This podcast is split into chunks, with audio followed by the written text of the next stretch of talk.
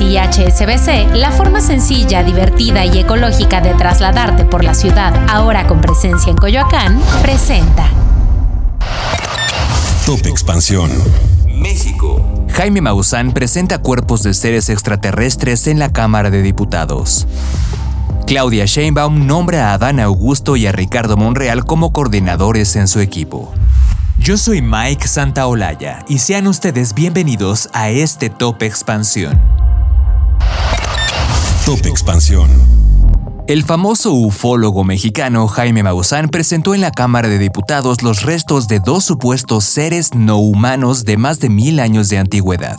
Esta información no es un recuerdo del 2017 ni un fragmento de sus programas de los 90, tampoco es un show de televisión comercial, es parte de la sesión de este 12 de septiembre del 2023 en la Cámara. Como ocurrió en Estados Unidos en julio pasado, el Congreso de México realizó una histórica y sorprendente audiencia pública sobre fenómenos anómalos no identificados, que por sus siglas se conocen como FANI, nombre que ahora se da a los objetos voladores no identificados u ovnis. Durante el evento organizado por el diputado federal de Morena, Sergio Gutiérrez, se pretendía discutir la pertinencia de modificar la ley de protección al espacio aéreo mexicano para reconocer estos eventos. Sin embargo, Maussan aprovechó el final de la audiencia y presentó de nueva cuenta a los presuntos seres no humanos. En 2017, el también periodista mexicano ya había dado a conocer estos cuerpos supuestamente hallados en las líneas de Nazca al sur de Perú, pero entonces fue desacreditado por antropólogos y otros científicos quienes aseguraron que se trataba de un cuerpo humano momificado. Seis años después, este lunes, Maussan afirmó que no se trata de momias frente a los diputados.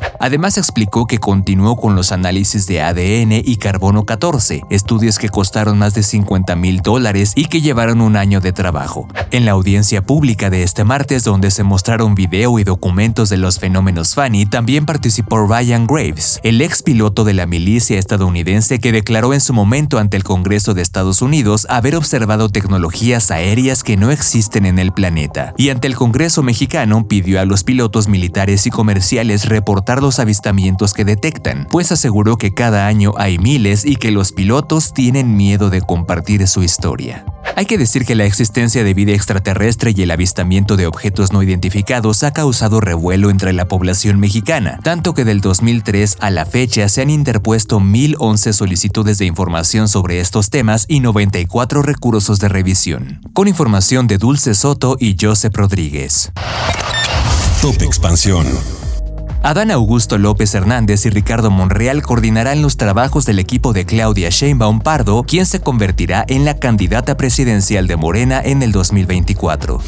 Los nombramientos ocurren tres días después de que Sheinbaum se reuniera con el equipo de trabajo que apoyó a Adán Augusto López durante los recorridos por el país. Además, se dan a horas de que Ricardo Monreal condicionara su participación en el proceso para elegir candidato al gobierno de la Ciudad de México. Monreal dejó su puesto en el Senado de la República para participar en el proceso morenista, mientras que Adán Augusto López presentó su renuncia al gabinete del presidente Andrés Manuel López Obrador para tratar de ganar la misma encuesta. Monreal, por su parte, terminó en el último lugar de las preferencias en los sondeos realizados por Morena, mientras que Adán Augusto se peleó el tercer puesto con Gerardo Fernández Noroña. Y cabe mencionar que aunque Noroña y Manuel Velasco también reconocieron su derrota ante Sheinbaum, ellos son representantes de otros partidos, el Partido del Trabajo y el Verde respectivamente. Finalmente, Claudia Sheinbaum desestimó la impugnación presentada por Marcelo Ebrard ante la Comisión Nacional de Honestidad y Justicia de Morena, en la cual el ex canciller pide anular la encuesta en donde la ex jefa de gobierno resultó ganadora. Por su parte, Mario Delgado, dirigente de Morena, aseguró que la impugnación de Ebrard se revisará con rigor al interior del partido. Ecobici y HSBC, la forma sencilla, divertida y ecológica de trasladarte por la ciudad, ahora con presencia en Coyoacán, presentó Top Expansión. Esto fue Top Expansión, un destilado de noticias para que continúen su día bien informados. Yo soy Mike Santaolalla y les deseo un excelente día.